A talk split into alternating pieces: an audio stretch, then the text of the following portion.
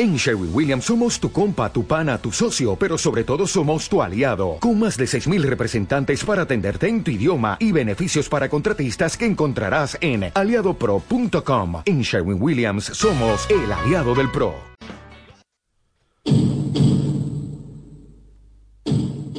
Aquí comienza Territorio ACB.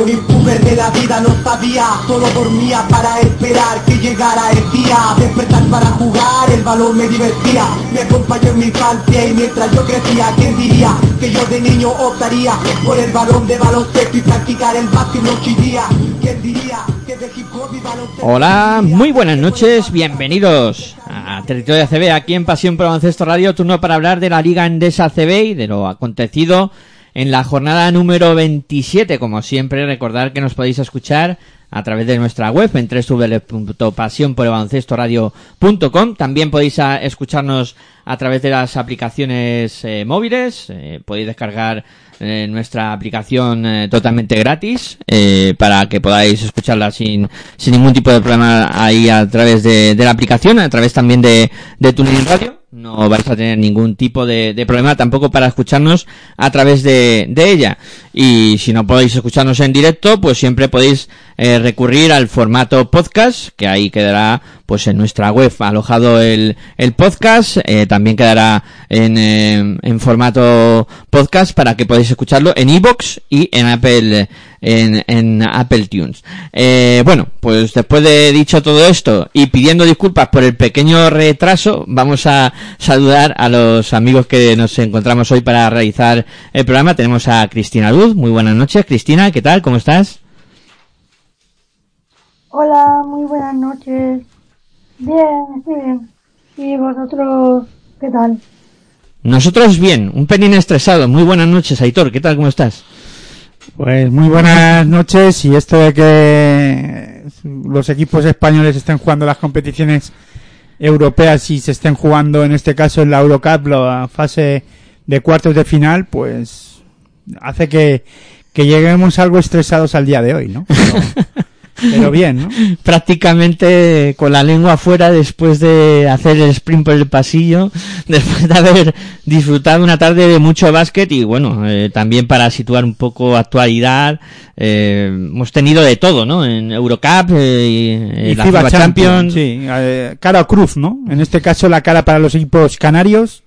Gran Canaria ha ganado en Francia en la Eurocup, en los cuartos de final, ya 1-0 en el casillero para el equipo de Gran Canaria, eh, eh, bueno, el perdón, 74, Gran Canaria 84 y acaba de concluir un interesante partido entre Virtus y Juventud que nos han deleitado, ¿no? Con, no con un buen baloncesto, diría yo, pero sí eh, un buen baloncesto técnico-táctico, no tanto a lo mejor del agrado de muchos, pero ha estado muy interesante y al final ha ganado el equipo italiano, la Virtus de Bolonia, eh, por 84, eh, por 80, perdona, o 75 al, al Juventud y luego en la FIBA Champions, pues cara cruz también, ¿no? Para los equipos españoles, en este caso Club Baloncesto Canarias ha ganado 80-75 al Igoqueas y el Zaragoza ha perdido o ha sucumbido, yo diría, e incluso me ha extrañado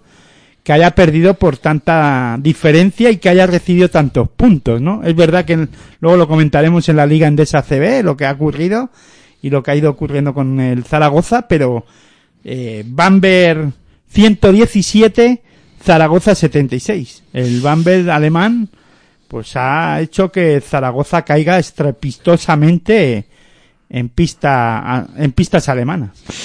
Bueno, mm, ya actualizaremos a- a- y agregaremos cosas el lunes en, en defensa en zona, mm, hablando de, Sí, de pero se le pone bien a, a Gran Canaria Sí. para estar en la siguiente fase en semifinales de la Eurocup y por qué no soñar estar en una hipotética final, ¿no?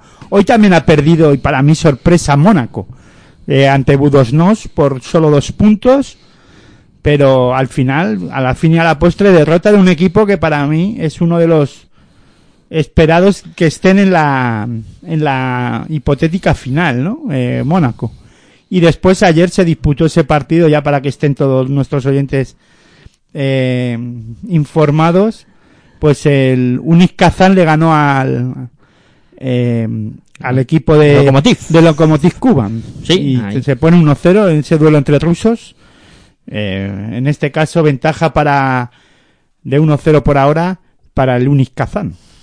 Otro de los favoritos para estar en la, al menos en semifinales, y podría haber sido, o debería de haber sido, o debe, pienso, ¿eh? veremos a ver qué pasa con Mónaco, o a ver qué pasa en esta semifinal también, en esa, en esos cuartos finales entre los rusos, pero son dos equipos, el, el equipo monaqués, vamos, el equipo de Mónaco y el Unis Kazán, equipos llamados a estar al menos en semifinales y luego ya veremos en la final. Se deberían de enfrentar en semifinales. Pero esto es lo que tiene el baloncesto.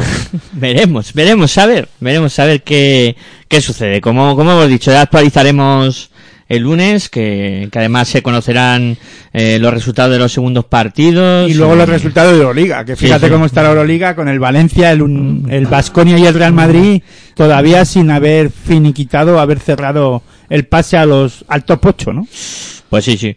Bueno, pues después de este impasse de competiciones europeas, Luego también hemos tenido partidos de la Liga Endesa CB que han recuperado jornada. uno aplazado. Se ha aplazado el del partido del Fuenlabrada. Fue Labrada Murcia, sí. Gracias a eso hemos podido seguir más partidos de la Eurocup y de la FIBA. Bueno, pues eso, después de hacer este playiplo por, por el baloncesto europeo, vamos a meternos ya en faena y como siempre lo primero que hacemos es actualizar cómo ha sido la jornada en cuanto a resultados y cómo está la clasificación después de la disputa de 27 eh, jornadas.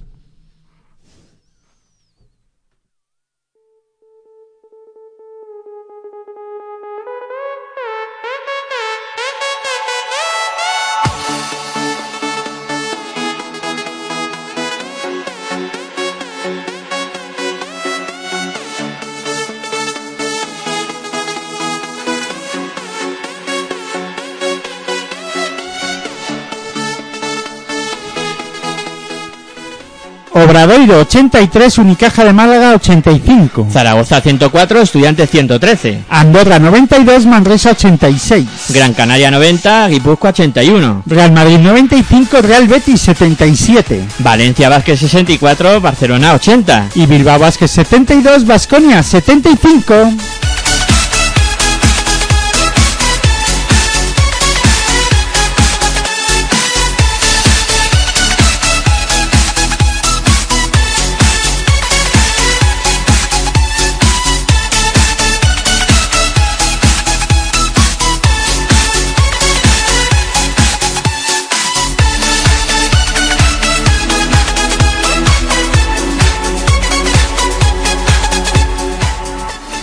Queda aplazado esta jornada el partido que debían de haber disputado el Urbas Fuenlabrada contra el Lucas Murcia y la clasificación está de la siguiente manera. Primero Real Madrid con 25 victorias, una derrota. Segundo Barcelona con 23 victorias, tres derrotas. Tercero Vasconia con 20 victorias y 6 derrotas. Cuarto el de nuevo Tenerife con 19 victorias y 5 derrotas. Quintos Valencia Vázquez con 17 victorias y 9 derrotas. Sexto San Pablo Burgos con 16 victorias y 7 derrotas. Eh, séptima plaza para el Juventud de Badalona con 15 victorias y 10 derrotas. Octava posición para Unicaja de Málaga con 13 victorias y 13 derrotas. Noveno es Moraván Andorra con 12 victorias y 13 derrotas. Décimo Baxi Manresa con 12 victorias y 14 derrotas. El Balay Gran Canaria es un décimo con 10 victorias y 15 derrotas.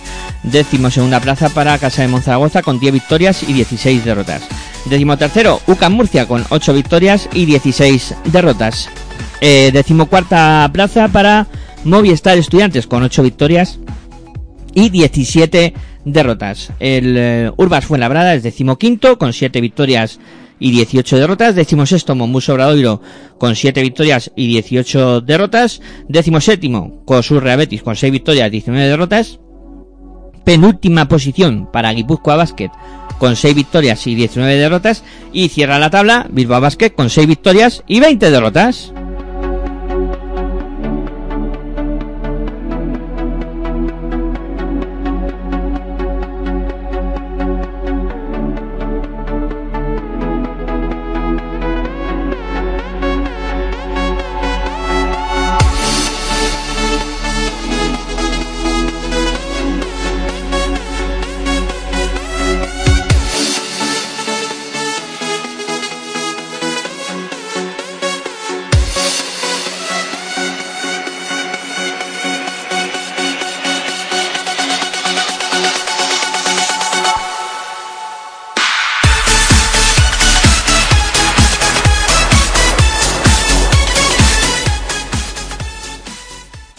Bueno, pues antes de meternos en faena con esta jornada 27, pues eh, ha habido partidos que se han recuperado en, entre semanas, eh, partidos que se han jugado hoy, como hemos comentado.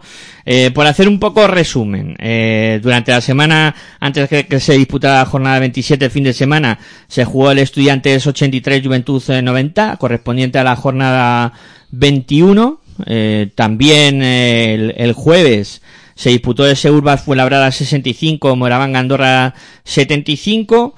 En el fin de semana, coincidiendo con la jornada 27, se ha disputado un partido de la jornada 26 entre Nuevo Tenerife y UCAM Murcia, con la victoria del conjunto tinerfeño por 85-78. Y en el día de hoy había previsto tres partidos, el que hemos comentado que se han se ha aplazado.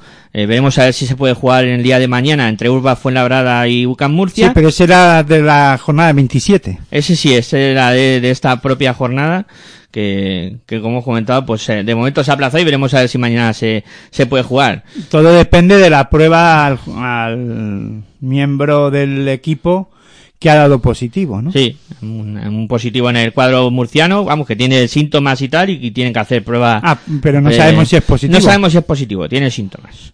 Eh, y luego, pues, eh, comentar también que los partidos jugados en esta tarde, eh, correspondientes a la jornada 20, eh, el- han ganado el Real Madrid y el Barcelona, eh, respectivamente a Obradoiro, el Real Madrid por 71-88 y el Barcelona 98-68. contra 87 el. Real Madrid. Eso, 90, o 71 87. Eso es. Eh, Y el Barça ha destrozado a, a Movistar Estudiantes 98 68 incluso ha llegado a ganar de 40 puntos, ha, ha podido llegar a ganar de 40 puntos el Fútbol Club Barcelona, pero vamos, Sí. ha sido un partido, vamos, no ha habido partido en ningún momento. Para nada, para nada. La verdad que los seguidores de, de Movistar Estudiantes pues no estamos nada contentos, ¿no? No, y Por lo que hemos visto en la pista. Sí que puede darse que pierda, pero no de esta manera, ¿no? mm, Ha sido poco competitivo, ¿no? Porque- Ha competido nada o casi nada. Claro, es que tú ves- Estamos de acuerdo en que, perdona, estamos de acuerdo que el Barça es superior, ¿no? Pero no de esta manera. Yo creo que no hay. ¿Puede haber esta diferencia? No sé. A día de hoy puede ser, pero vamos. Creo que Estudiantes puede haber hecho algo más. Sí, sí, creo, ¿eh? estoy, Es mi estoy- opinión, ¿eh? estoy de acuerdo contigo. Entre que Estudiantes eh, no ha hecho mucho por por meterse en el partido y que el Barça pues luego ha hecho un poco tran tran, como tú dices, iba es alguna que la ventaja- segunda, las- el tercer cuarto ha acabado ocho, eh, 13-8. Sí. Es- el Barça solo ha anotado 13 puntos y Estudiantes 8. Sí, sí, sí. Ha sido, pues, pues eso. un- podríamos decir que ha sido un paseo para, para el conjunto blaugrana. Eh, al Madrid no ha sido tanto paseo, le ha costado algo más, eh, Obradoiro ha sido algo más competitivo, pero vamos, eh, ha sido como, como el día de la noche. No sé si tú, Cristina, quieres añadir algo más de, de un poco todos estos partidos que ha habido entre semana, incluso de lo que hemos visto hoy, si no ya nos vamos al descanso y nos metemos con la jornada 27. No, no, nos metemos si queréis en la jornada 27 porque son partidos que no tienen mucho que, que comentar. Son de esos partidos que, que bueno, que no van a pasar a la historia, ¿no?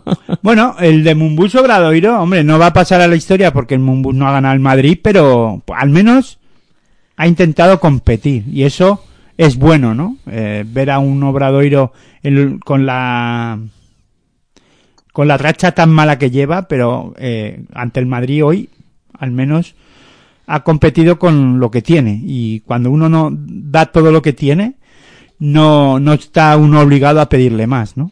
Sí, sí, sí, yo estoy de acuerdo. Y además ahora cuando, cuando volvamos el primer partido que vamos a encarar es el Obradoiro Unicaja, que, que hay que hablar mucho, largo y tendido de ese partido y como bien decía Hitor, eh, está, ha, ha subido el nivel competitivo el, el cuadro de, No, de pero yo, Moncho. yo creo que nunca lo ha dejado, ¿eh? Es algo que, que hay que comentar, ¿no? Luego, si quieres, comentamos. Sí, sí, venga, hacemos una pausita y como ya está el debate medio montado, a la vuelta eh, comentamos esta jornada 27. Yo es que enseguida me lanzo. Venga, pausita y seguimos aquí en Pasión por el Radio con Territorio ACB.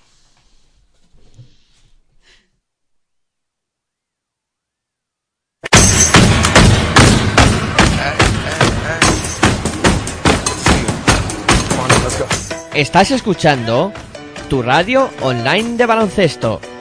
Pasión por el baloncesto radio.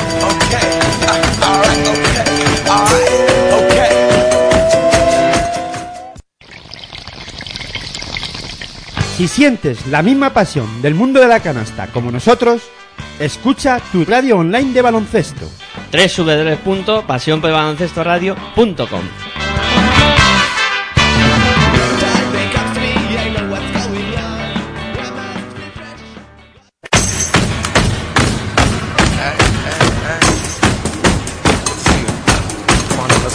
Estás escuchando tu radio online de baloncesto. Pasión por el baloncesto radio.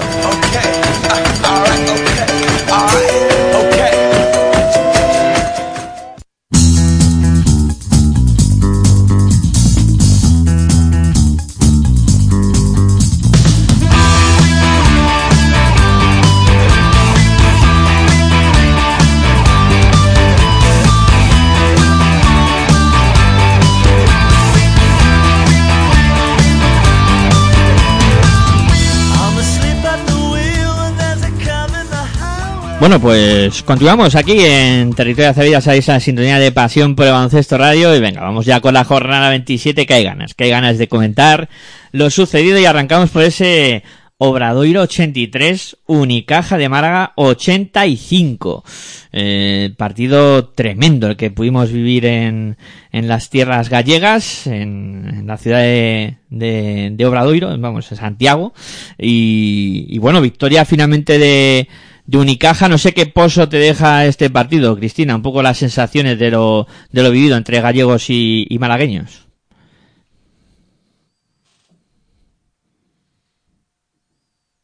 Cristina, no Pues sé si... Sí. Era el partido quizás, ¿no? Donde Obradoiro podía romper esa, esa mala recha a nivel de resultados. Pero bueno, que al final Darío Brizuela, pues, eh, le dio la victoria a su equipo, ¿no? En ese tiro sobre, sobre la bocina. Pero sí creo que fue un partido, y también ya se ha visto en el partido de hoy contra el Madrid, en el que Obradoiro quizás cambió un poco la cara, ¿no? Y vio un poco más al Obradoiro de ese principio de, de temporada, ¿no? Más competitivo, más jugando mejor, mejorando los, los espacios, eh, bueno, más equipo quizás, ¿no? Volviendo un poco a los inicios. Y, y bueno, Unicaja fue un partido muy igualado hasta el final. Y bueno, luego se ganó con una acción increíble de técnica táctica individual de Darío, de Darío Brizuela, ¿no? A ver, mm, no sé, yo, yo creo que el, el cuadro gallego eh, evidentemente ha cambiado la cara. Lo que pasa es que, mm, claro, mm, no le da físicamente. Yo creo que físicamente también es un equipo que está muy castigado, ¿no? Y que ya hemos comentado en alguna otra jornada, salieron de coronavirus, sigue un poco eh, lastrado con, con problemas. Eh, tema de la lesión de, Pepe Pozas. No sé tampoco, mm, no me termina de convencer eh, Cassius Robertson eh, cuando juega en la dirección, cuando tiene la dirección Cassius Robertson, el equipo se vuelve muy individualista, ¿no? No sé, mm, eso quizá Moncho eh, tenga que intentar solucionarlo de alguna manera, pero claro, es difícil, ¿no? Porque el mercado está como está. Y los fichajes son caros. Y claro, tiene a Admiral el turco que, que bueno, que va dando pasitos adelante, pero claro, tampoco ha tenido mucha continuidad durante la temporada y no se le van a pedir peras al olmo. Pero ya os digo que no me gusta cuando Cassius Robertson está en la dirección de juego de, de Obradoiro. Se vuelve en un yo me la juego. Y me consta que tampoco te gusta cuando está el turco. Bueno, pero el turco... sí. Lo digo no porque que no se quede ahí en el limbo. Porque cuando estábamos viendo el partido entre Madrid ¿Cómo le gusta? y Obradoiro me comentaba, no me convence nada el turco y ahora tampoco te convence Robinson, pues, hombre, a ver, es evidente que Obradoiro después del parón por el tema del COVID, por el contagio de COVID de muchos de sus miembros y de sus jugadores, eh, pues ha pasado o está pasando por una mala racha, ¿no? Pero ojo que supuestamente con Pepe Pozas también el equipo no ganaba. Sí. Bueno, supuestamente no, no ganaba. O sea, han pasado también por esa racha mala cuando no estaba Pepe Pozas. Es verdad que con Pepe Pozas el equipo es más reconocible o se lo ves otro pozo, otra cosa, ¿no? Pero incluso con el propio Pepe Pozas había perdido la dinámica de juego este equipo, ¿no? Y no estaba siendo tan reconocible y no estaba no, no estaba en esa primera fase del campeonato, ¿no? También. Pienso que ahora la baja de Pepe Pozas, pues, es un, un problema más añadido y que, pero hay otros factores que, que impide que este equipo gane, ¿no? Yo pienso que jugadores como que estaban a un buen a un buen nivel en, en la primera fase del campeonato como Álvaro Muñoz y Alex Suárez también lo nota, ¿no? El equipo de Obradoiro y luego Virutis la ya ya lo hemos recalcado mucho, ¿no? Durante estos días y estas semanas atrás porque la racha de Obradoiro está siendo mala durante mucho tiempo, está durando mucho. Y ojo, ojo a este sábado, ¿eh? al partido y ahí es donde hay que ver si, si realmente este Obradoiro se está recuperando en su juego. Juega contra Guipúzcoa Basket 9 menos cuarto el sábado. Partido más importante. Vaya partido, tú, a estas alturas de la pero temporada. sí, pero es- ahí es donde tenemos que ver si realmente el equipo va cogiendo esa dinámica, aun perdiendo contra el Real Madrid como lo hemos visto hoy y ante Unicaja de, que solo ha perdido dos puntos, contra el Madrid dando la cara, eh, si es verdad que va a recuperar o recupera el juego que estaba haciendo en la primera fase, que le hizo sumar muchas victorias, incluso pelear por estar en la Copa. Que hay que recordarlo Sí, también. sí, sí. Pero mm, al final, fíjate en qué situación se encuentra. ¿eh? Y este sábado, como digo, y, y lo vuelvo a, a recalcar, partido más que importante para ver si hay realmente esa recuperación. A, a mí, de lo más, eh, por, por salvar cosas de Obradoiro, de lo que más me está gustando en las últimas jornadas, eh, sobre todo es la, la aportación de Steven Enoch, que creo que ante el, la- el paso atrás de Virutis... Y el propio Cassius Robinson, ¿no? Que está haciendo Sí. una... Están siendo muy dependientes este equipo de estos dos jugadores que tú has comentado, en este caso de Enius y de Robinson, ¿no? Sí, lo que pasa, a ver, Robertson, mm, no te digo que no sea un hombre clave, que sí, que, que es el, el máximo anotador de Obradoiro, que es el que se juega las bolas calientes, pero cuando están en la dirección, no, no me convence. Y Bueno, ya está. Pero en este partido contra Unicaja, que es donde nos tenemos que centrar de esta jornada 27, Unicaja de Málaga aquí se nota cómo ha mejorado en muchos aspectos, ¿no? Y en uno importante que para mí era clave para que Unicaja pudiera ganar partidos y era mejorar la defensa. Y hay que decir que Casicaris ha conseguido que sea un equipo regular en ese aspecto, ¿no? Eh, hace que el equipo gallego cometa casi 15 pérdidas de balón. Eso en un momento, en un partido como este tan igualado, pues eh, son muchas pérdidas, ¿no? Y ahí está un poco la diferencia. Y luego además es que estamos teniendo, o estamos viendo a, a un alto nivel a Darío Brizuela, a un Jaime Fernández que poco a poco se está recuperando, está recuperando esa, ese buen juego que estaba teniendo antes de la lesión. Y luego hay un jugador que pedíamos, o que en este caso fue fichado para que fuera importante en este equipo, que es Deon Thompson, y aquí en este partido está a un buen nivel. Sí, hemos, hemos hablado mucho, ¿no? Y largo y tendido sobre el juego interior de Unicaja durante mm, varios programas. Y sí que es cierto que entre la llegada de Malcolm Thomas, el pasito adelante de, como tú comentas, Aitor, de Deon Thompson, eh, luego... tienen eh, menos, sí que es verdad que han quitado protagonismo a lo mejor a Ansosa o a Rubén Guerrero. No, pero yo no diría que le está quitando protagonismo. Pienso que les hacen más más gran o que se le se, sea más importante su trabajo, porque ya no son ellos los que tienen que hacer todo el trabajo, el trabajo, no no están todo el foco centrado en ellos, sobre todo por la llegada de Thomas, ¿no? De Malcolm Thomas. Ahí ya eh, los focos se van, se dirigen a otro lado y lo que hagan Rubén Guerrero y Enzosa suma para poder ganar este tipo de partidos. Antes tenían que sumar más, hacer más cosas para ganar partidos. Ahora tienen que hacer menos, pero de más calidad. Sí, sí, no.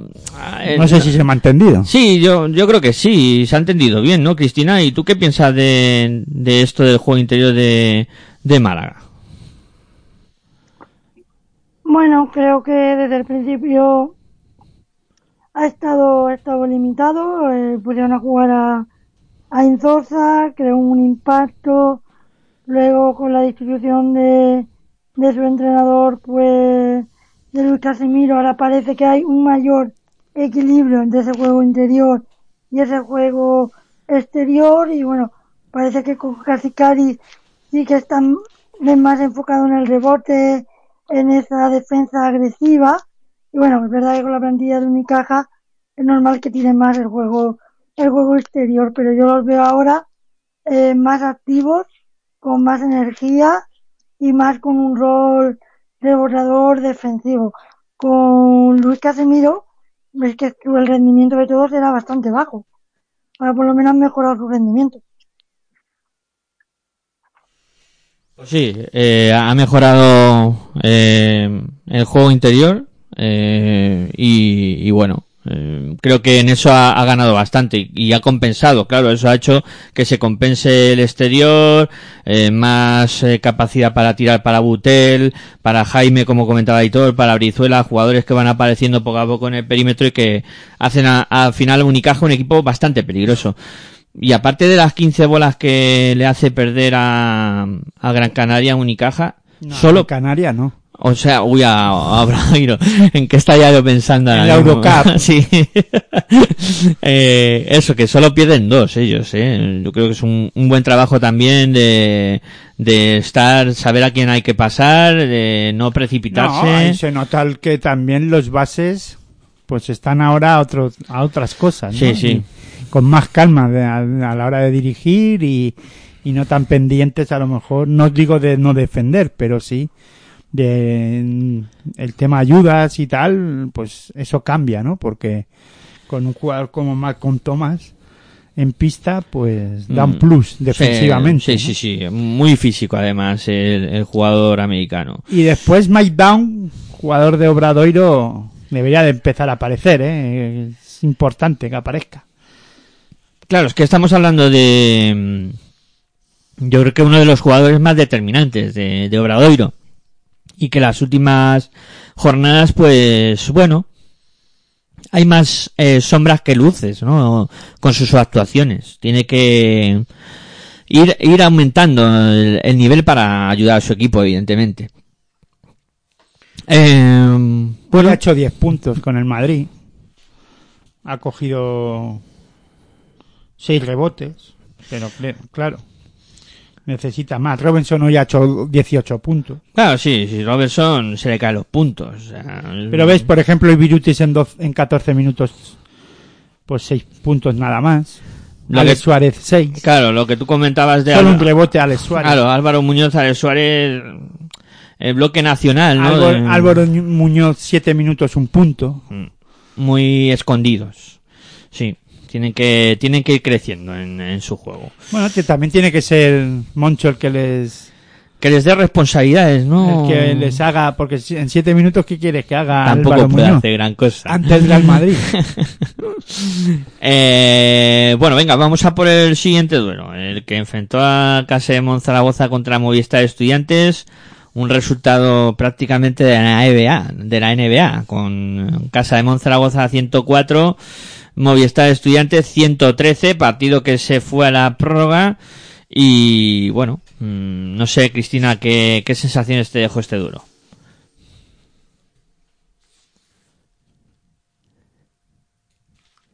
Perdón, Movistar Estudiantes Zaragoza. Sí, sí, sí.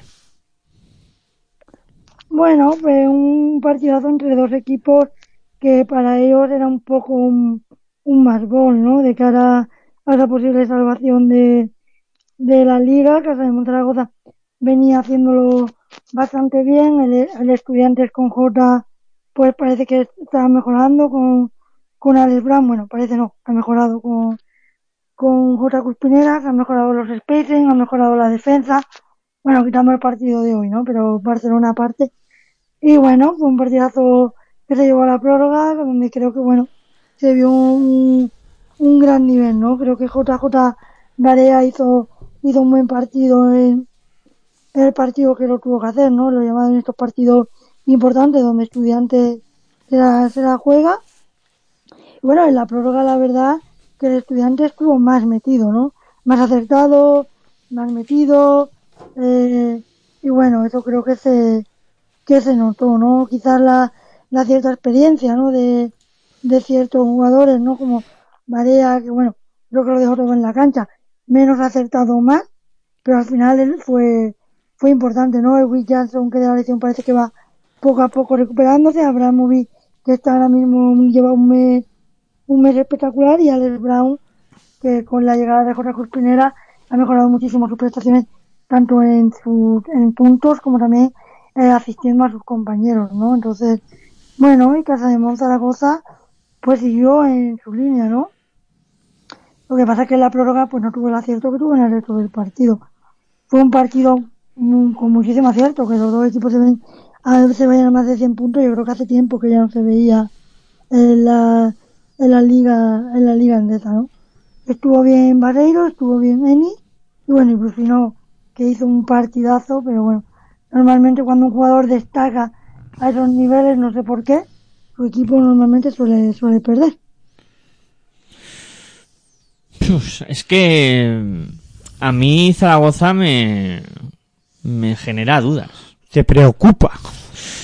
Sí, sí, porque, no sé, es una barbaridad de puntos, ¿no? Es jornada tras jornada encajar muchísimo. Sí que hemos hablado muchas veces de que luego es un equipo que ofensivamente va muy bien, pero no sé. Yo, eh, la filosofía de juego de, de Sergio Hernández, mm, jugárselo todo a anotar, anotar, anotar, tiene que hacer a su equipo también en algún momento defender. A mí lo que me preocupa de Zaragoza es que en un partido en el que anota tanto, no sepa o no acabe cerrando el partido. Y al final se ve obligado a ir a una prórroga en el que el equipo estudiantil, pues al final acaba más acertado, pero defendiendo con más intensidad. Acaba, sobre todo el equipo estudiantil, mm, con un nivel físico más alto que el que del de Zaragoza, ¿no? Y la diferencia está en 10-19 en ese en esa prórroga, ¿no? Y al final le gana además em, a lo que le gusta jugar a Zaragoza, que es a muchos puntos. Y eso es lo que sí que puede em, generarte esas dudas y preocupar algo, ¿no?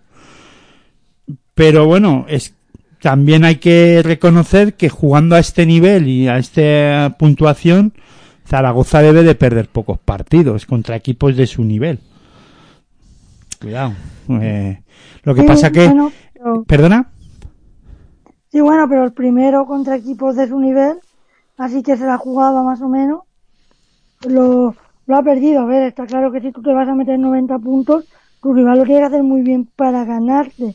Pero si tu defensa no, tú le caracterizas por la defensa, no tienes unas normas claras, pues te puede pasar esto, que equipos que le dan también poderío ofensivo. También creo que este partido muestra estudiantes tres o cuatro jornadas o tres semanas atrás creo que no lo hubiese ganado. Creo que en- también aquí se nota un poco la mano de Jota. Claro, Eh, pero es que no he terminado de, no había terminado de hacer mi valoración. Pero vamos, que estoy de acuerdo contigo. Sigue, sigue. No, no, solo iba a decir, iba a decir eso, perdón. No, no, no, sigue, continúa. No, no, da igual, sigue tú. Eh, bueno, yo para introducir más cosas al, al debate y para que mm, salgamos del impasse, Ángel Delgado, eh, 20 rebotes, vale, muy bien, sí, todo lo que tú quieras, se ha salido. Pero ¿por qué renuncias a jugar con Lina, Alson y Justi? Es que... Eso Zaragoza dice. Sí, sí, sí. ¿Por qué renuncia a tus dos, a tus dos hombres interiores más potentes en detrimento de jugar con Harris eh, y eh, Jacob Willy, que son eh, dos pivots quizá más versátiles, Harris acaba jugando 39 minutos, 23 puntos, no lo está haciendo mal. Sí, pero claro, lo, lo combinas mucho con Jaco Willy. Me En mis parece... 18 puntos. Jaco Willy, que me parece que también se va por encima de los 30 minutos. Eh, no sé, es que al final... Dices- Willy.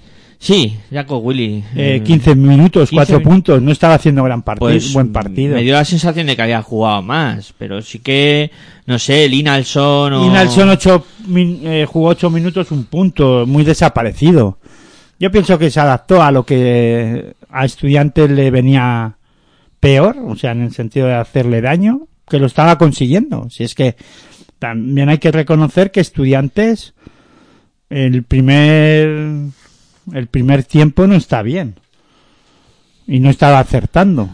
Eh, cambia la dinámica cuando empieza a acertar Alex Brown, cuando empieza a aparecer Barea, cuando Abra- Abramovic también empieza a hacer sus puntos y su juego. O sea, un estudiante reconocible, eh, como bien dice, ha dicho Cristina, eh, se nota la mano de J. Venimos hablando de J. Cuspineda, venimos hablando ya de la mejoría y de juego reconocible que en este partido ante Zaragoza eh, en la segunda parte se vio y defendiendo fuerte, sobre todo en esa prórroga y aparte para meterse dentro del partido otra vez, para estar y llevarlo a la prórroga incluso.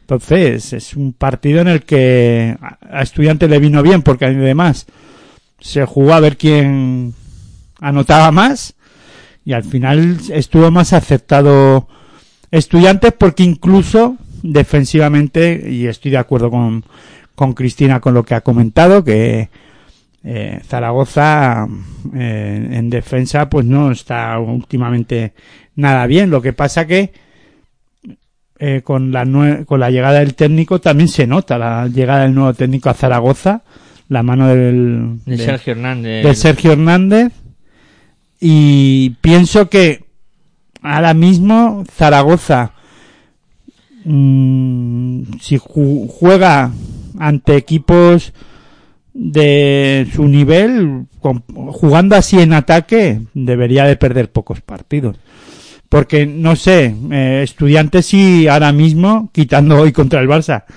que no ha estado en ningún momento y no ha sido capaz tampoco de estar acertado porque el Barça te exige algo más e incluso sin estar al sin jugar a un al 100% porque si hoy el Barça juega al 100% puede podríamos estar hablando de una anotación histórica pienso incluso de- dejaría estudiantes a un nivel muy bajo de anotación pero bueno quitando este partido que no podemos valorarlo como en este caso a estudiantes, pero que podía haber aprovechado a estudiantes a anotar más puntos y haber estado más cómodo, pero bueno, no ha sido así, ¿no? Pero hablando de Zaragoza, pienso que jugando contra equipos como Betis, Guipúzcoa, tal, creo que no debería de pasar ningún apuro para ganar partidos y para al menos no pasar ningún problema. Lleva 10 victorias, ¿eh?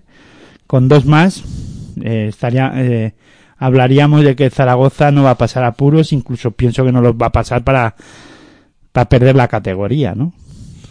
Sí, hombre, yo tampoco creo que, que Zaragoza... Ya, bueno, pero te metes en una mala dinámica y cuidado, ¿eh? Sí, tema Basketball Champions League, a ver cuánto les despista, no bueno, sé. eh, creo que está ante un ahora mismo Zaragoza está ante un momento de poder levantar un título, ¿por qué no? Cuidado que ya lo han conseguido Burgos, ya lo ha conseguido Tenerife. ¿Por qué no soñar? No, ¿y ¿sabes qué pasa? Y es que yo no creo que sea un despiste. Eh, lo que tiene que intentar es cerrar lo antes posible eh, ACB, vamos, que para no pasar apuros, que incluso creo que no lo va a hacer, pero mm, podría darse. Pero e intentar apostar y poner todos los huevos en la cesta para al menos jugar por intentar estar en la final de la FIBA Champion, ¿por qué no? Sí, sí, sí. ¿no? Es que es un título europeo, no lo levantas todos los días. No, no, está ante una oportunidad... o sea, ya buena. levantó uno, creo que fue la Recopa, ¿no? Correcto. De Europa. Bueno, pues... Veremos, a ver, ¿no? Eh, estaba pensando que... Eh, vamos a hablar ahora de un partido que, era muy importante para los playoffs, pero estaba pensando en, en la bonita pelea también que se abre ahora en la clasificación, porque claro, evidentemente si dices, eh, es que eh, luchar por la décima plaza, o décima, undécima plaza de esta liga es importante, ¿eh? porque esa plaza da derecho a, a jugar Basketball Champions League, porque de oficio hay tres equipos clasificados para Euroliga, cuatro suelen ir a Eurocup y tres o cuatro plazas suelen ser también para FIBA Champions, o sea que eh, vale, no entras en los playoffs, pero esa décima, undécima plaza también hay que estar muy atentos a esa pelea porque eh, también da acceso, ¿no? A, a poder, aunque sea disputar Sí, esa que ahora mismo la ocupan Basi Manresa, la décima, ¿no? Y Sí. el Balay Gran Canaria. Pero vamos, el Balay Gran Canaria luego le invitan a Eurocup y es otro Claro, y se puede mover ahí un poco el tema, ¿no? Ya sería el 12 o por ahí, ¿no? Sí, sí, que estar Que muy ahora mismo sería que Zaragoza. Sí, sí, sí, claro, es que todo eso hay, Hay, que, acabar lo más alto posible para ver qué pasa. Claro, claro, y para abre- equipos- abres un de esto de Kelos y te toca ir a Europa. para equipos como estudiantes, a lo mejor que ahora dice, bueno, Choco a ver Crispy, pues tienes, pues. Aparte, de buscar la salvación, pues también está pendiente de eso. Pero partidazo ¿eh? entre Andorra y Baxi Manresa, peleando por los playoffs y al final el, el cuadro andorrano se impuso por 92 a 86 de manera algo sorprendente para mí, por cómo se desarrolló el partido. No sé qué sensaciones te, te dejó este duelo entre Andorra y Manresa, Cristina. Bueno, no sé si, si Cristina me ha escuchado. Eh, si no, pues vamos, vamos comentando nosotros. Bueno, yo pienso que eh, los dos equipos eh, han- vamos, eh, se juegan, se han jugaron en este partido, eh, era un partido importante para para jugárselo un- una hipotética plaza de playoff, ¿no? Dos equipos que están ahí en- a un a un buen nivel y y que si siguen jugando así, pues al, al, jue- al juego que están desarrollando, pues podían meterse, ¿por qué no?, en esos playoffs. Aunque está cara, ¿eh? Las plazas de los playoffs están, están muy, muy caras, pero al ser una te- temporada tan, tan rara en, en todo, eh, hay que, seguimos, igual que comentábamos ayer en Defensa en Zona, se nos olvida cuando nos metemos a hablar de tema playoff y de tema de equipos y de baloncesto en este caso, de que estamos inmersos en una en una pandemia ¿no? y que eh, nadie está libre de, de contagios y de historias, ¿no? Ya lo estamos viendo los problemas que está pasando Burgos para volver a, a a- en este caso a, a la competición. Sí, sí, sí. Y eso pues pasa factura, ¿no? Y, y esperemos que muchos de los equipos vayan librándola, ¿no? Pero fíjate, ahora Murcia, con los problemas que está teniendo, bueno, eh, hay que decir que, que en este partido Clevin Hannan vuelve a aparecer, ¿no? Eh, en el momento justo para darle la vuelta al marcador, porque hay que recordar que Manresa en muchos momentos estuvo por delante del marcador, incluso podía haber cerrado el partido y al final el, el equipo eh, manresano pues no pudo ganar el partido y le dio la vuelta al marcador el Moraván Andorra, ¿no? De la mano de Clevin Hanna. Sí, sí, sí. Partidazo de, del base de Andorra que, como tú dices, apareció en el momento preciso, porque no había sido su mejor partido hasta el momento. Es verdad que, que tuvo una primera parte muy, muy mala y que en, el último cuarto, prá- prácticamente segundo, eh, tercer cuarto, que anota siete puntos, y luego en el último, que es donde eh, realiza eh, 12 puntos y acaba con una eh, aportación espectacular, eh, Clevin Hannan. O sea, ahí es donde, pues como tú bien dices, aparece en el momento preciso. A mí, mm, a Basi Manresa me, me gustó a tramos. Eh, le faltó a lo mejor algo de consistencia, algo de, de haber templado un poco el partido en un momento dado, de, hombre, es muy difícil defender a un equipo como, como Andorra durante tanto tiempo muy bien, eh, porque es un equipo que ya hemos comentado que tira muchísimo de tres, que tiene muchos eh, em, hombres que pueden hacerlo bien, además, como Jelinek, que también tuvo un momento de partido muy bueno, eh, Senglin, que aunque no estuvo acertado también es un hombre que hay que vigilar mucho desde ese perímetro, Y luego, pues, eh, claro, Manresa, teniendo tantos eh, sitios donde, donde acudir eh, para apagar los incendios, al final tenía, tenía muchos fuegos y poca agua, yo creo.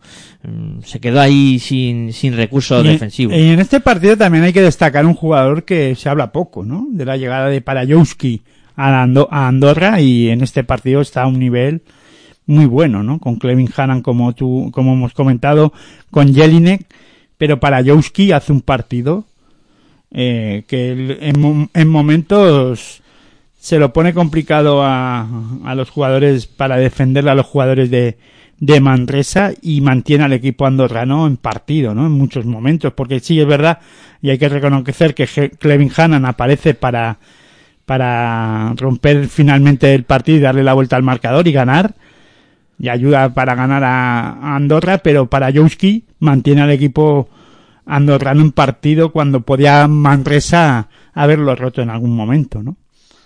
Sí, además eh, tuvo que bailar con la más fea, ¿no? Porque tanto Ege- Earterton como, como Hinrich estaban muy fuertes en el juego interior.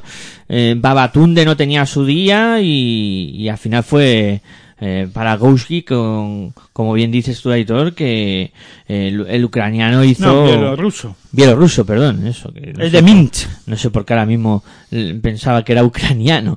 Eh, Bueno, sí. los nombres estos sí. podías haber dicho ruso perfectamente no O estonio. o cualquier cosa. Sí, o eso, que, que estuvo, estuvo muy bien, ¿eh? Y, y a pesar de que a mí me generaba alguna duda este jugador, eh, también no había tenido mucha continuidad y tal, pero mira. Por eso lo destaco, ¿no? Sí, sí, Porque muchas veces nos, nos enfocamos en, en hablar de jugadores mal y cuando lo hacen mal se nos olvida, ¿no? Sí, cuando lo hacen bien, perdona. Es verdad. Eh, olvidamos más de hablar cuando hacen, lo hacen bien porque como ya lo han hecho mal durante o no han destacado durante muchas fases de la temporada, ya parece que está olvidado, ¿no? Y cuando lo hacen bien hay que conocerlo también. Sí, sí, sí. Perfectamente, además. Y lo hizo muy bien para Kuski. No sé si Cristina ahora nos escuchará y quiere aportar alguna cosa más de este Andorra Manresa. No, bueno, eh, el Apolo que estaba diciendo, que no se me escuchaba, era que, que bueno, creo que a Manresa se le hizo largo el partido, ¿no? Al final del partido creo que ya ese, el nivel físico defensivo no le daba y aprovechó ahí ya el equipo andorrano dirigido por Hanan para, para anotar, ¿no? Con más facilidad y, y marcar al final la diferencia en ese, en ese último cuarto. Eh, sí, fue un poco esa- esas claves de- del partido. Eh, y bueno, antes de, de hacer una pausita, sí, o bueno, dos noticias con respecto a Manresa que se me iba salto al cielo. Primero la renovación de Dani Pérez, eh, Que se ha vuelto a lesionar. noticia positiva hasta 2024 y la negativa ya la acaba de comentar Aitor que se ha vuelto a lesionar y veremos a ver cuánto vuelve a, tardar en, estar de nuevo con, sus compañeros. Esperemos que no sea mucho tiempo. Es un jugador muy, muy importante para, para Baxi Manresa. Eh, y bueno, sí, perdona, Cristina. En si se recupera bien, porque yo creo que la lesión anterior no se ha recuperado, no se recuperó del todo, y es un poco una recaída de esa lesión, y sobre todo más en esta temporada tan extraña, hay que tener mucho cuidado con las lesiones. Sí, sí, ha sido a lo mejor, a lo mejor han tenido algo de prisa también por intentar que el jugador pues estuviera y tal, pero al final se ha vuelto a resentir y él anunciaba en sus redes sociales que, que tenía que parar y, descansar un, tiempecito a ver si, si se solucionaba todo y, puede volver con sus compañeros antes de que termine la temporada. Eh, y bueno, antes de, eso, de hacer el descanso, hablamos de Ser Ballet Gran Canaria 90, Guipúzcoa 81, el cuadro del Ballet Gran Canaria que consiguió una victoria importante porque al fin y al cabo el Ballet Gran Canaria también estaba necesitado de victoria, estaba en una situación compleja en la clasificación y que decir de Guipúzcoa que, que está ahí metido en las últimas posiciones pero que no pudo rascar nada ante un Gran Canaria que cada vez, no sé si Cristina tú tienes la sensación de que está más asentado en su juego y está más serio.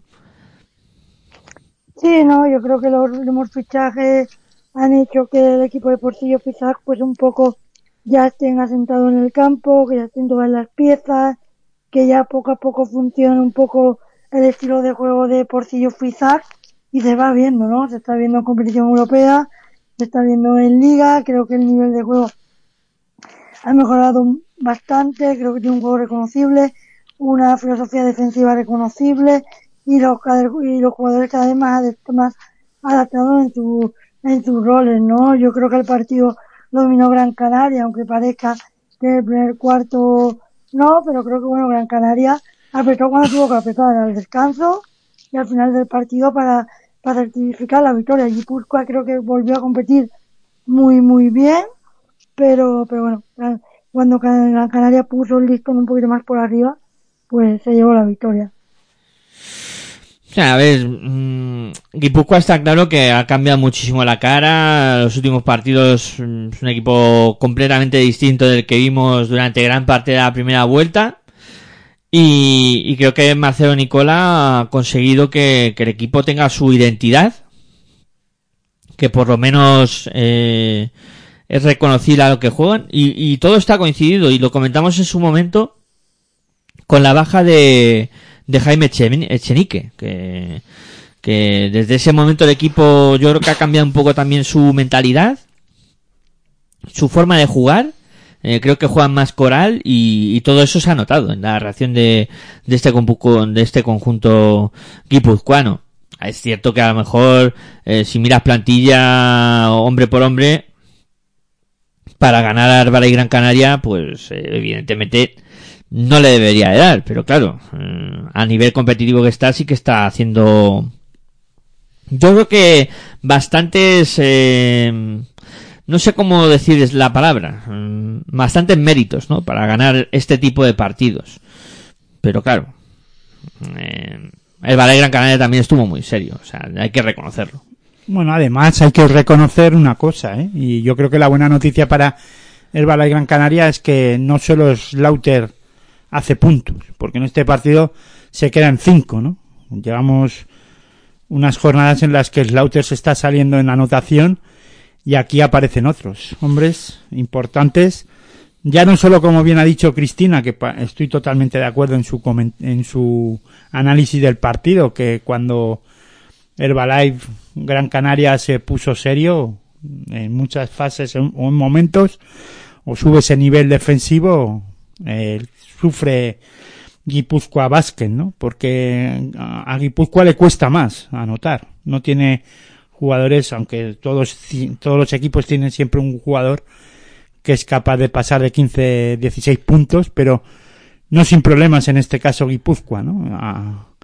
el Balay tiene jugadores de más calidad en ese aspecto de anotación y más focos de anotación en los que pasan de 10, 12 puntos o pueden pasar de 10, 12 puntos a Guipúzcoa hay que buscar, ¿no? Eh, más. Hay que, y luego defensivamente pienso que Herbalife estuvo con más calidad en momentos importantes y secó a, a Guipúzcoa en algunas fases, ¿no? Y ahí se notó, se notó la, la diferencia además de plantilla y de calidad, ¿no? De algunos jugadores de, del Herbalife sin desmerecer lo que acaba de decir eh, Miguel Ángel, ¿no? Que es un equipo guipúzcoa que ya sabemos cómo empezó la primera fase del campeonato. Creo que hizo pretemporada en la misma liga, en, la misma primera vuelta y ahora se está viendo los frutos, ¿no? Al menos están compitiendo y están haciéndolo bien, incluso con una baja importante en el juego interior, ¿no? Como la que están, la que han tenido, ¿no? Sí, además yo creo que, como bien dices tú, todo el Balay Gran Canaria, si no te aparece Lauter en este partido, te aparece John Surna. Em, no está bien Balcherowski, que lo pasa mal con Oku, pero luego aparece Costello. Em, no sé, siempre tienes eh, más recursos, ¿no? O Kilpatrick. Em, no, y Albici hace 10 puntos, que parece que, que no está en algunos momentos, pero aparece y en momentos importantes, cuando el balón quema, ¿no? Sí, sí, sí. En esos momentos en los que no sabes qué hacer con la bola, siempre puedes encontrar un, amigo que se llama Albichi. Aunque hay veces la líe. Sí. Todos tenemos algún amigo así que la guía. Eh, entre, ellos, yo, ¿no? No, no me refería a ti. Sí, no, claro.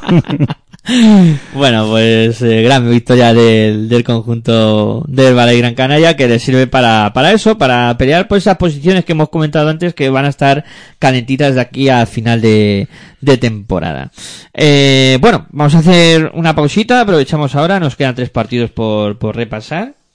Eh, Y una cosa, un debate, a lo mejor no es hora, pero vamos, ya ibas a cerrar, ¿no? El tema. Pero para la semana que viene podríamos hab- hablar de, de Johnny D. sí, mm, porque... mm, Mucho tiro de tres, Pero poca de juego, de juego, ¿no? Mm. No sé, Cristina, para la semana que viene deberes, vamos, para el fin de semana. ¿Deberes de qué? Echarle un ojo a lo de Johnny D. El, el jugador de, de, de Guipúzcoa Basket. Ah, vale. Lo dejamos pendiente para la próxima semana debatito. Venga, hacemos eh, una pausita y continuamos aquí en Defensa Zona. Ya sabéis, uy, en Defensa Zona. ¿En qué estaría pensando yo ahora? En el programa de ayer. En Territorio ACB, aquí, en Pasión por el Baloncesto Radio.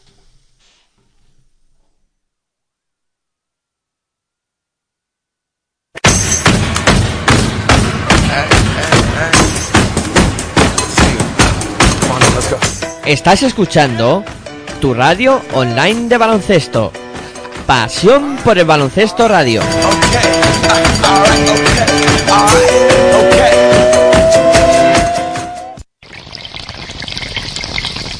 Si sientes la misma pasión del mundo de la canasta como nosotros, escucha tu radio online de baloncesto. www.pasionporelbaloncestoradio.com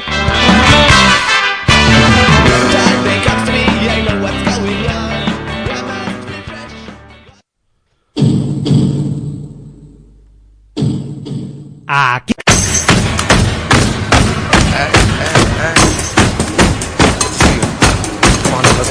Estás escuchando tu radio online de baloncesto. Pasión por el baloncesto radio.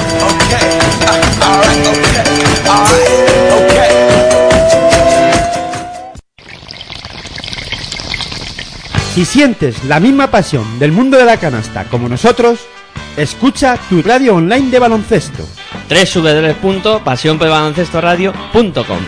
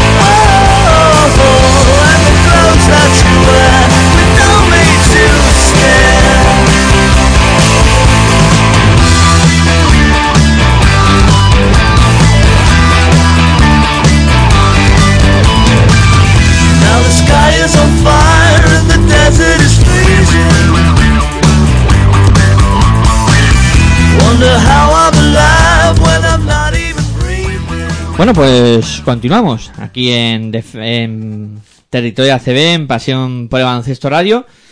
Y bueno, nos quedan tres partidos por, por comentar y vamos a, hablar de lo, de lo sucedido en, los tres eh, duelos.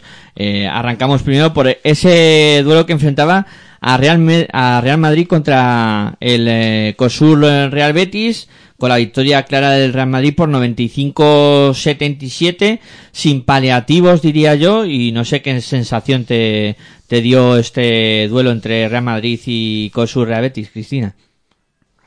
Bueno, que en la primera parte, mientras que la defensa y el acierto acompañó al Betis, pues se mantuvo en el partido.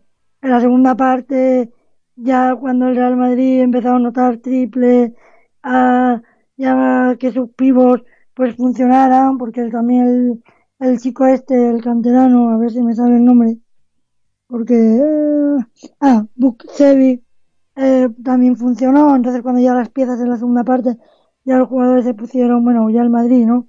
Empezó un poco más serio, ya con Gavidec, con Nicolás Provito anotando y dirigiendo, quizás el mejor partido, ¿no? De, del argentino desde que ha vuelto con el, con el COVID, pues, pues bueno, y Fabián Caseur también ha acertado, pues bueno, y Carlos cuando salió pues empezó a enchufar, en el momento que la segunda parte, Tronqui, la segunda parte ya el Madrid empezó, empezó a enchufar y ya como ese Betis no veía el aro con tanta facilidad, pues ya el Madrid pues, pues le dispararon el marcador, ¿no? Creo que el partido tiene de historia la primera parte.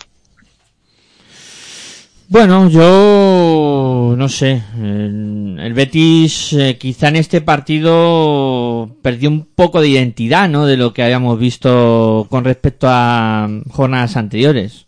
Es cierto que juega contra el Real Madrid. Y cuando juega No, contra el nada, Madrid- claro, nada.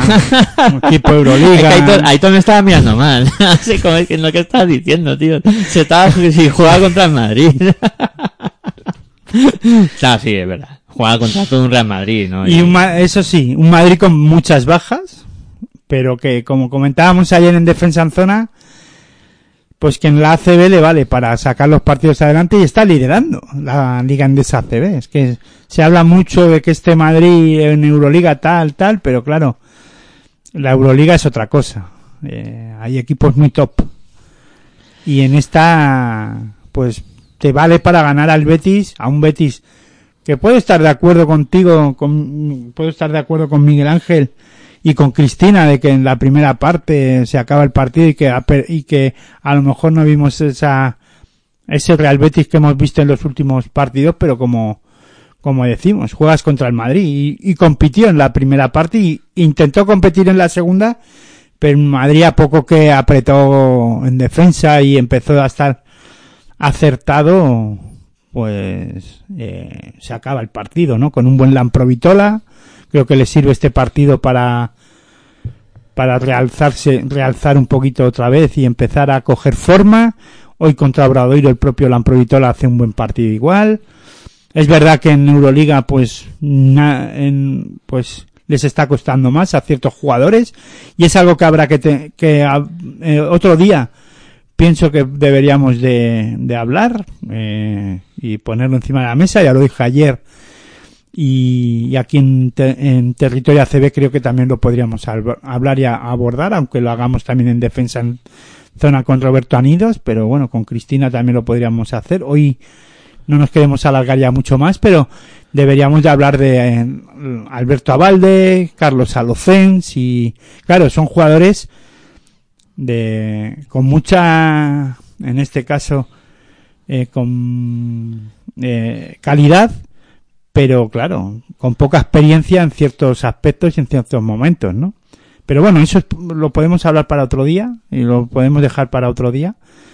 Simplemente decir que las bajas de Yul y de Rudy Fernández se notan más en, en Euroliga que en, en ACB y destacar el gran trabajo que sigue haciendo Fabián Caseur y JC Carter en algunos momentos y eso hace que este equipo siga manteniendo el nivel en ACB.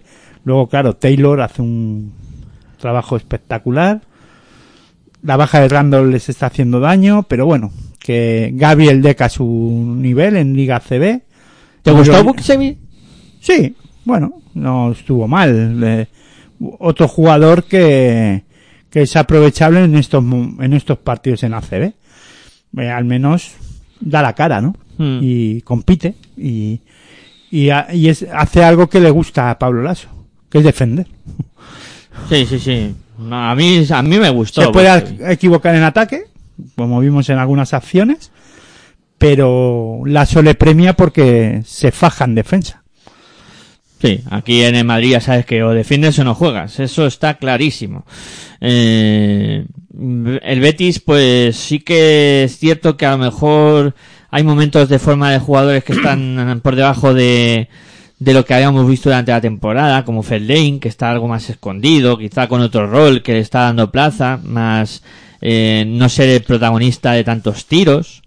eh, y luego, pues. eh, Ya, pero luego tiran de él para que resuelva los Sí, problemas. momentos pa- en los momentos pero claro, eh, ¿qué pasa? Que a lo mejor cuando necesita estar más minutos para que esté esa muñeca caliente, ¿no? Y luego Sí. falla tiros, pues que en momentos claves que, que si no tiene esos minutos en pista o esos lanzamientos, como tú dices que a lo mejor no está siendo protagonista en muchos momentos, pero este tipo de jugadores lo necesita ser, ¿no?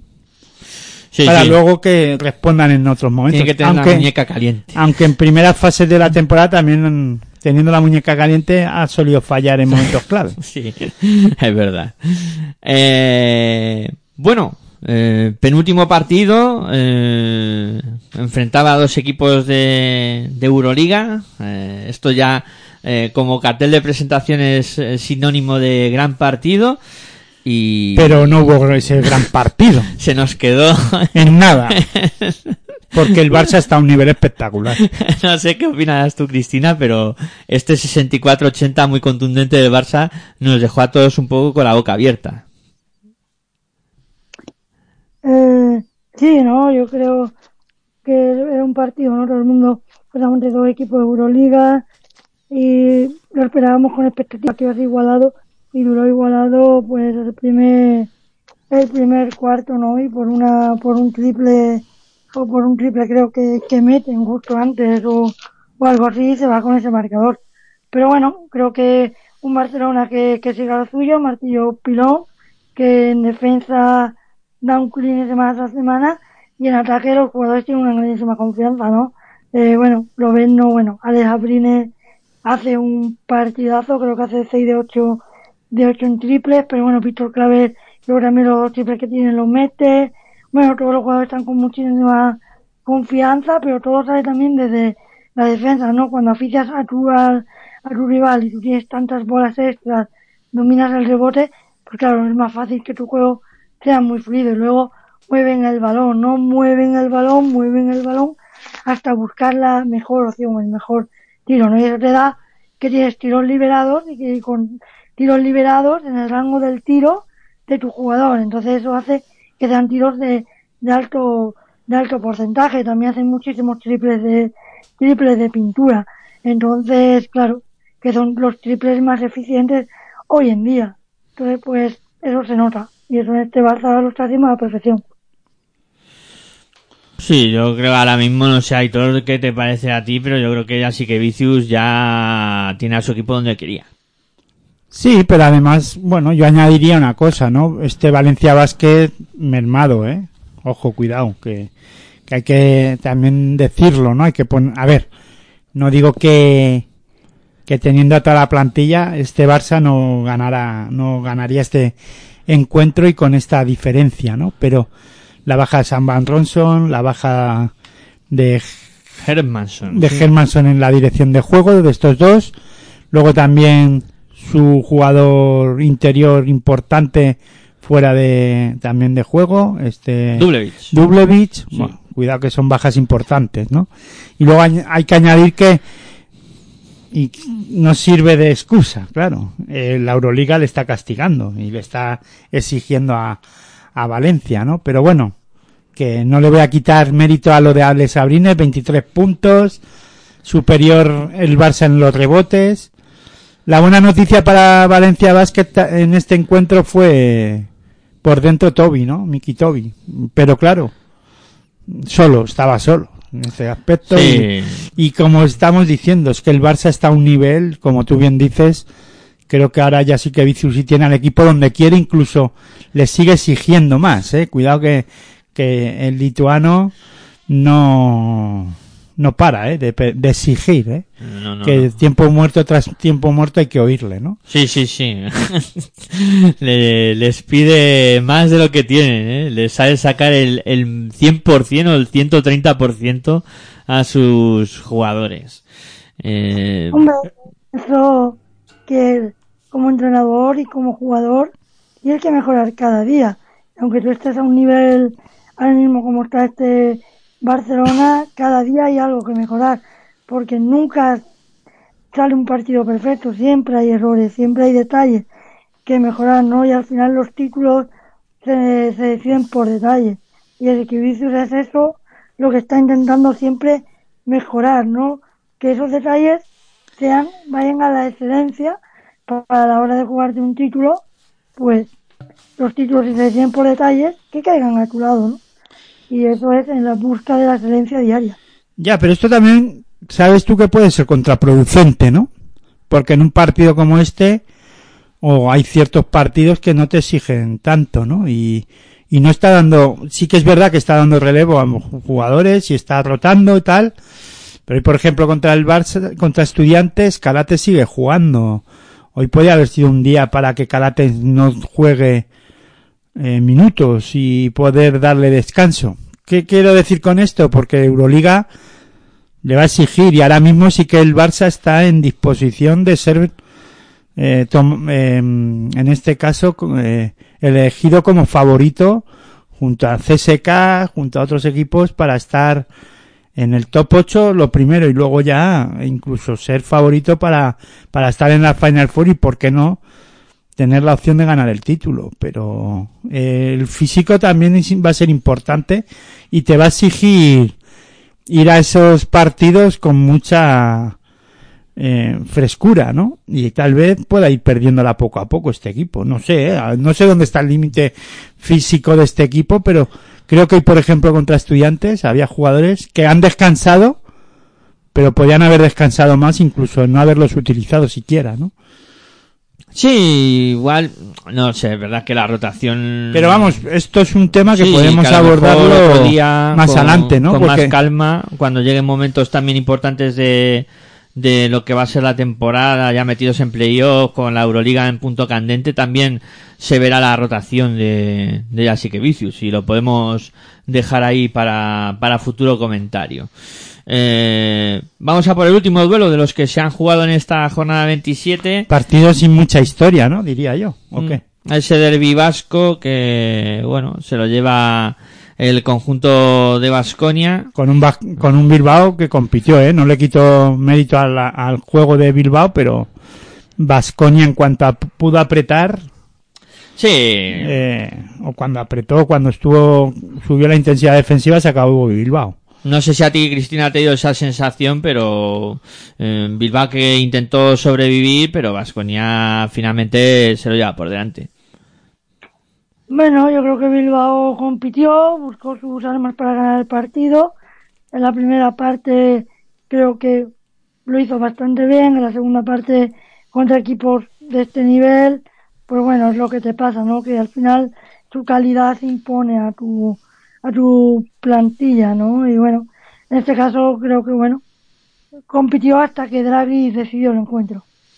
La mala noticia de este partido es la lesión de Yekiri, que le deja seis de- semanas, con lo que eso conlleva en el calendario tan apretado como lo tienen los equipos Euroliga y en este en- o equipos que juegan en Europa, en este caso Vasconia, pues una baja importante, ¿eh? porque incluso pienso que estaba en el mejor momento Yekiri, ¿no? Siendo un jugador importante para este equipo. Había encontrado el su, su rol y su momento importante, eh, sintiéndose importante, mejor dicho, en pista Yekiri, ¿no? Para este equipo de Vasconia, que costó, ¿eh? Que costó que Vasconia encontrara un referente en el juego interior y, y al final Yekiri lo ha conseguido ser, ¿no? Con, también eh, Foul está haciendo un gran trabajo y Diop teniendo menos minutos, pero también ahora tendrá que dar ese paso adelante, ¿no? Y ser importante, o en este caso que confíe Dus con él, ¿no? En Ilimana Diop. Que no lo, que lo estaba haciendo en, momen- Sí. en muchos momentos, pero no le estaba dando un rol de jugador importante. Ahora veremos a ver cómo se adapta Vasconia. No sé si irá al mercado. Se habla mucho por los mentideros vasconistas que podían irse al mercado. Sí, pero... Pero a ver qué encuentras ahora, ¿no? Es que es complicado. De hecho, además pienso, no sé, esto lo tendría que confirmar, no podría jugar Euroliga. No podría jugar Euroliga, solo para habría, habría que ver a ver eso, ¿eh? no sé, ¿eh? ya te digo que desconozco si podrá jugar o no Euroliga en algún momento. A lo mejor hay alguna cláusula en la que diga que en caso de lesión importante mm, se ya, puede. pero ahí ir- podríamos ir un poco a lo que vamos, ¿eh? que el que hace la ley hace la trampa. Pero que no lo sé, ¿eh? estoy hablando por hablar, ¿eh? Hablo... No, lesión, creo que tiene que ser lesión tipo de larga duración, que se rompa un cruzado, pero si es por seis semanas, creo que no. Bueno, de todas maneras confirmaremos. Un poco de broma, ¿no? Pero podrían hacer como en la película de Evasión o Victoria, ¿no? Romperle ya totalmente el pie. En ¿Qué este te has caso. hecho? Seis semanas. No, espera. que va a ser tres o cuatro meses, ¿no? Sí, así como broma. que, en Evasión o que- Victoria sí, al sí, portero le rompieron un brazo para que en este caso Stallone Claro, claro. pudiera escapar con el equipo. Bueno, después de este momento cinematográfico, eh, comentar dos cosas de Bilbao. Mm, primero que evidentemente tenía enfrente un rival muy poderoso y si encima tú no estás bien, porque faltó que aparecieran jugadores como Culbocas, Minautas. Ya, pero no solo en este partido. Sí, Es Bilbao. que estos eh, jugadores que, que tú acabas de comentar son jugadores que están teniendo una temporada irregular. Por algo es el último, Bilbao. Es que, claro, claro, es que algo... eh, a ver, no... no por casualidad. Claro, claro, por eso. Entonces, Balvin está bien, es muy solo, pero es que es lo que está teniendo durante toda la temporada. Cuando Balvin falta, Bilbao, pues tiene un problema. Exactamente, exactamente. Y luego, además, pues eso, los Kuboka y compañía que tienen que dar ese pasito. Serron hace un buen partido. Sí, Roussel también, pero no, no aparece Hackanson. Claro, es que. no aparecen todos en el momento claro. sí, ¿no? sí, son muy guadianas. Es un equipo muy guadiana. Pero que- bueno, pero es lo que estamos diciendo, por Sí. eso está ahí. Sí, sí, evidentemente. Bueno, yo creo que queda bien resumido, ¿no? Lo que ha sido esta jornada 27. Y si no, pues ya sabes. si encuentran algo mejor, cómprelo, como diría el anuncio. Eh, lo que sí que Nosotros intentamos mejorar siempre, pero... Claro. También os podréis decir, ¿eh? Que buscamos la opinión de todos vosotros, eh, que Si os falta algo, decírnoslo. Os animamos en arroba baloncesto radio a que nos escribáis eh, diciendo cosas de, sobre los programas, si tenemos que cambiar Si algo. nos tenéis que insultar también, Con ningún respeto, problema. con Con, respeto. respeto. pero insultarnos. Os animamos a suscribiros al canal de Ivos eh, para que no os perdáis ninguno de nuestros audios. Que poco a poco vamos subiendo. Van- van ¿eh? subiendo, Descargas, ¿eh? Cuidado que en Pasión en Femenino esta semana 500, casi 500 descargas. Sí, o sí, 400 sí. descargas. Ha estado, Mejor dicho. ha estado muy bien. Por cierto, en 10 horas y media, o sea, en 22 horas y media, perdón, estaremos eh, con Pasión en Femenino. Eh, mañana, bueno, ya hoy miércoles, que ya hemos cambiado de, de día. Y venga, que no nos vamos a enrollar mucho más. Eso sí, hacer- enhorabuena Cristina por, por la llegada de, en este caso, o por la victoria de, de Perfumerías Avenida a Girona en la, en la Euroliga Women. Sí. Ahí. Bueno, bueno, gracias, pero, pero bueno, que si hubiese ganado Girona, pues también, ¿no? Pues también enhorabuena, claro, pero en este caso yo sé que simpatizas más con, Sí, creo que pasó, con Perfumerías. pasó lo, lo lógico, ¿no? Eh, después de la final de Copa de la Reina, yo ya dije ese mismo día que perdieron que, que iba a ganar los dos partidos de, de Euroliga, aunque bueno, había muchos factores y creo que, que se hablará mucho más mañana en el programa, pero, pero bueno, ahora veremos también cómo llegarán a la, a la Final Four, porque bueno, Bueno, hay que decir una cosa y esto hay- creo que nos tenemos que congratular todos los seguidores al, al baloncesto tanto en femenino como en masculino. Tres entrenadores españoles en una Final Four. Cuidado con eso. Cuidado con eso. Sí, sí. Espectacular. O sea, vamos. Eso no pasa ni en Euroliga masculina. No, no, no. no, no es muy habitual, ¿no? sorprende, ¿no? Eh, creo que, que año, año tras año se está viendo el, el nivelazo de entrenadores y de entrenadoras que hay en, que hay, que hay en España. También digo que hay excelentes entrenadores en formación que quizás son muy buenos, muy top, pero no, no están en élite porque hay muchísimos entrenadores, no hay cabida para todos. Pero, pero bueno, en femenino sí es cierto que los entrenadores españoles marcan la diferencia, ¿no? Y que los mejores jugadores de los mejores equipos de Europa pues lo pues los quieren, ¿no? También este fin de semana Lucas Mondelo ha hecho historia en Japón, eh, ¿no? Eh, bueno, eh, marca, marca, marca España y cada vez somos más entrenadores españoles los llamados en otros países, ¿no? Para aplicar nuestra metodología, nuestro, nuestro estilo de, de baloncesto, ¿no? Y eso habla del nivel que hay hoy en día en España. Bueno, y se ve reflejado en formación, se ve reflejado en, la, los niveles en las absolutas, ¿no? Somos los vigentes campeones del mundo y campeonas de, de Europa. Y bueno, Tiene salud el deporte de la canasta aquí en, en España. Bueno, después de esta incursión Hombre, también hay un debate, podemos debatir sobre esto, pero otro día, ¿eh? Porque el tema también facilita mucho que en, ba- en baloncesto en femenino los equipos a nivel ligas locales se puedan clasificar por méritos deportivos a las competiciones europeas. ¿no? Sí, Pero bueno, eso es otro debate. eso es otro debate. Bueno, yo creo que te clasificas por méritos deportivos, sí y no. Porque, por ejemplo, creo que la Liga Española le dan muy pocas plazas comparadas con otras Bueno, pero ligas. tiene, tiene la, ma- la oportunidad de meterte. Pocas o ninguna en, en Euroliga. Porque no hay ninguna. En ACB, por méritos No. deportivos, no te metes a, a Euroliga. O sea que. Por eso te digo que hay que debatirlo. Sí. Pero. mm, a que, aunque haya pocas para España en ese aspecto, pero incluso también muchos equipos, y lo sabes, suelen renunciar a las plazas europeas en el baloncesto en femenino. O sea que Mm.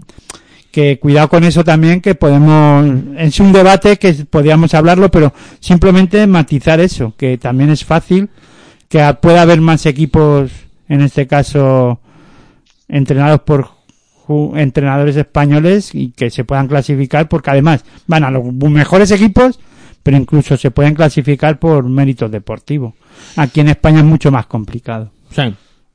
Eh, después en España y en, a nivel europeo, Sí. Europa. En, el baloncesto eh, masculino, quería es. decir. O en masculino. Mm, si os parece, Pero bueno, después vamos de a esta incursión en el baloncesto en femenino, hacemos un quinteto de, de esta jornada y, y nos vamos. Venga.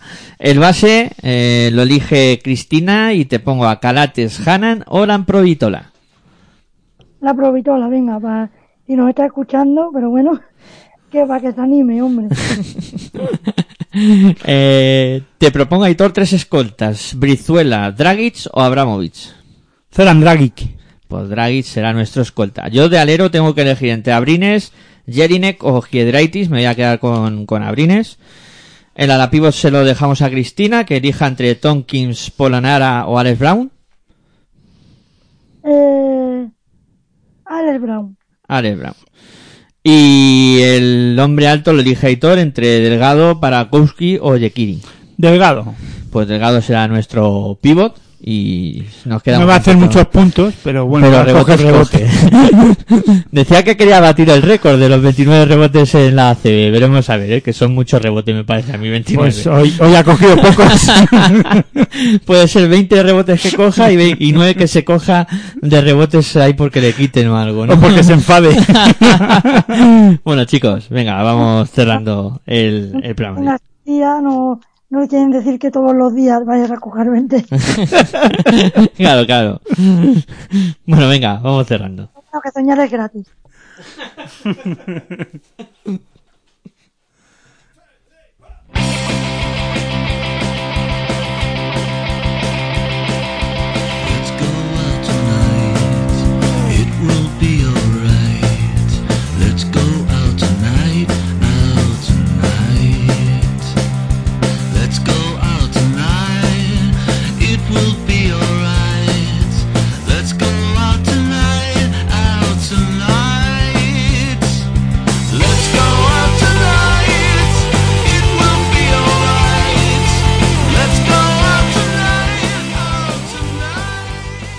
Bueno, pues vamos cerrando, eso sí, antes un un apunte, inciso. un apunte, sí. Eh, como no vamos, ya vamos a cerrar, pero hoy no hemos hecho lo mejor ni lo peor, pero sí, lo peor para mí es que no faciliten a los equipos que están en Eurocup aplazarle los partidos de ACB, ¿eh? porque el domingo tanto Juventud como Herbalife tendrán que jugar sus partidos correspondientes a la jornada.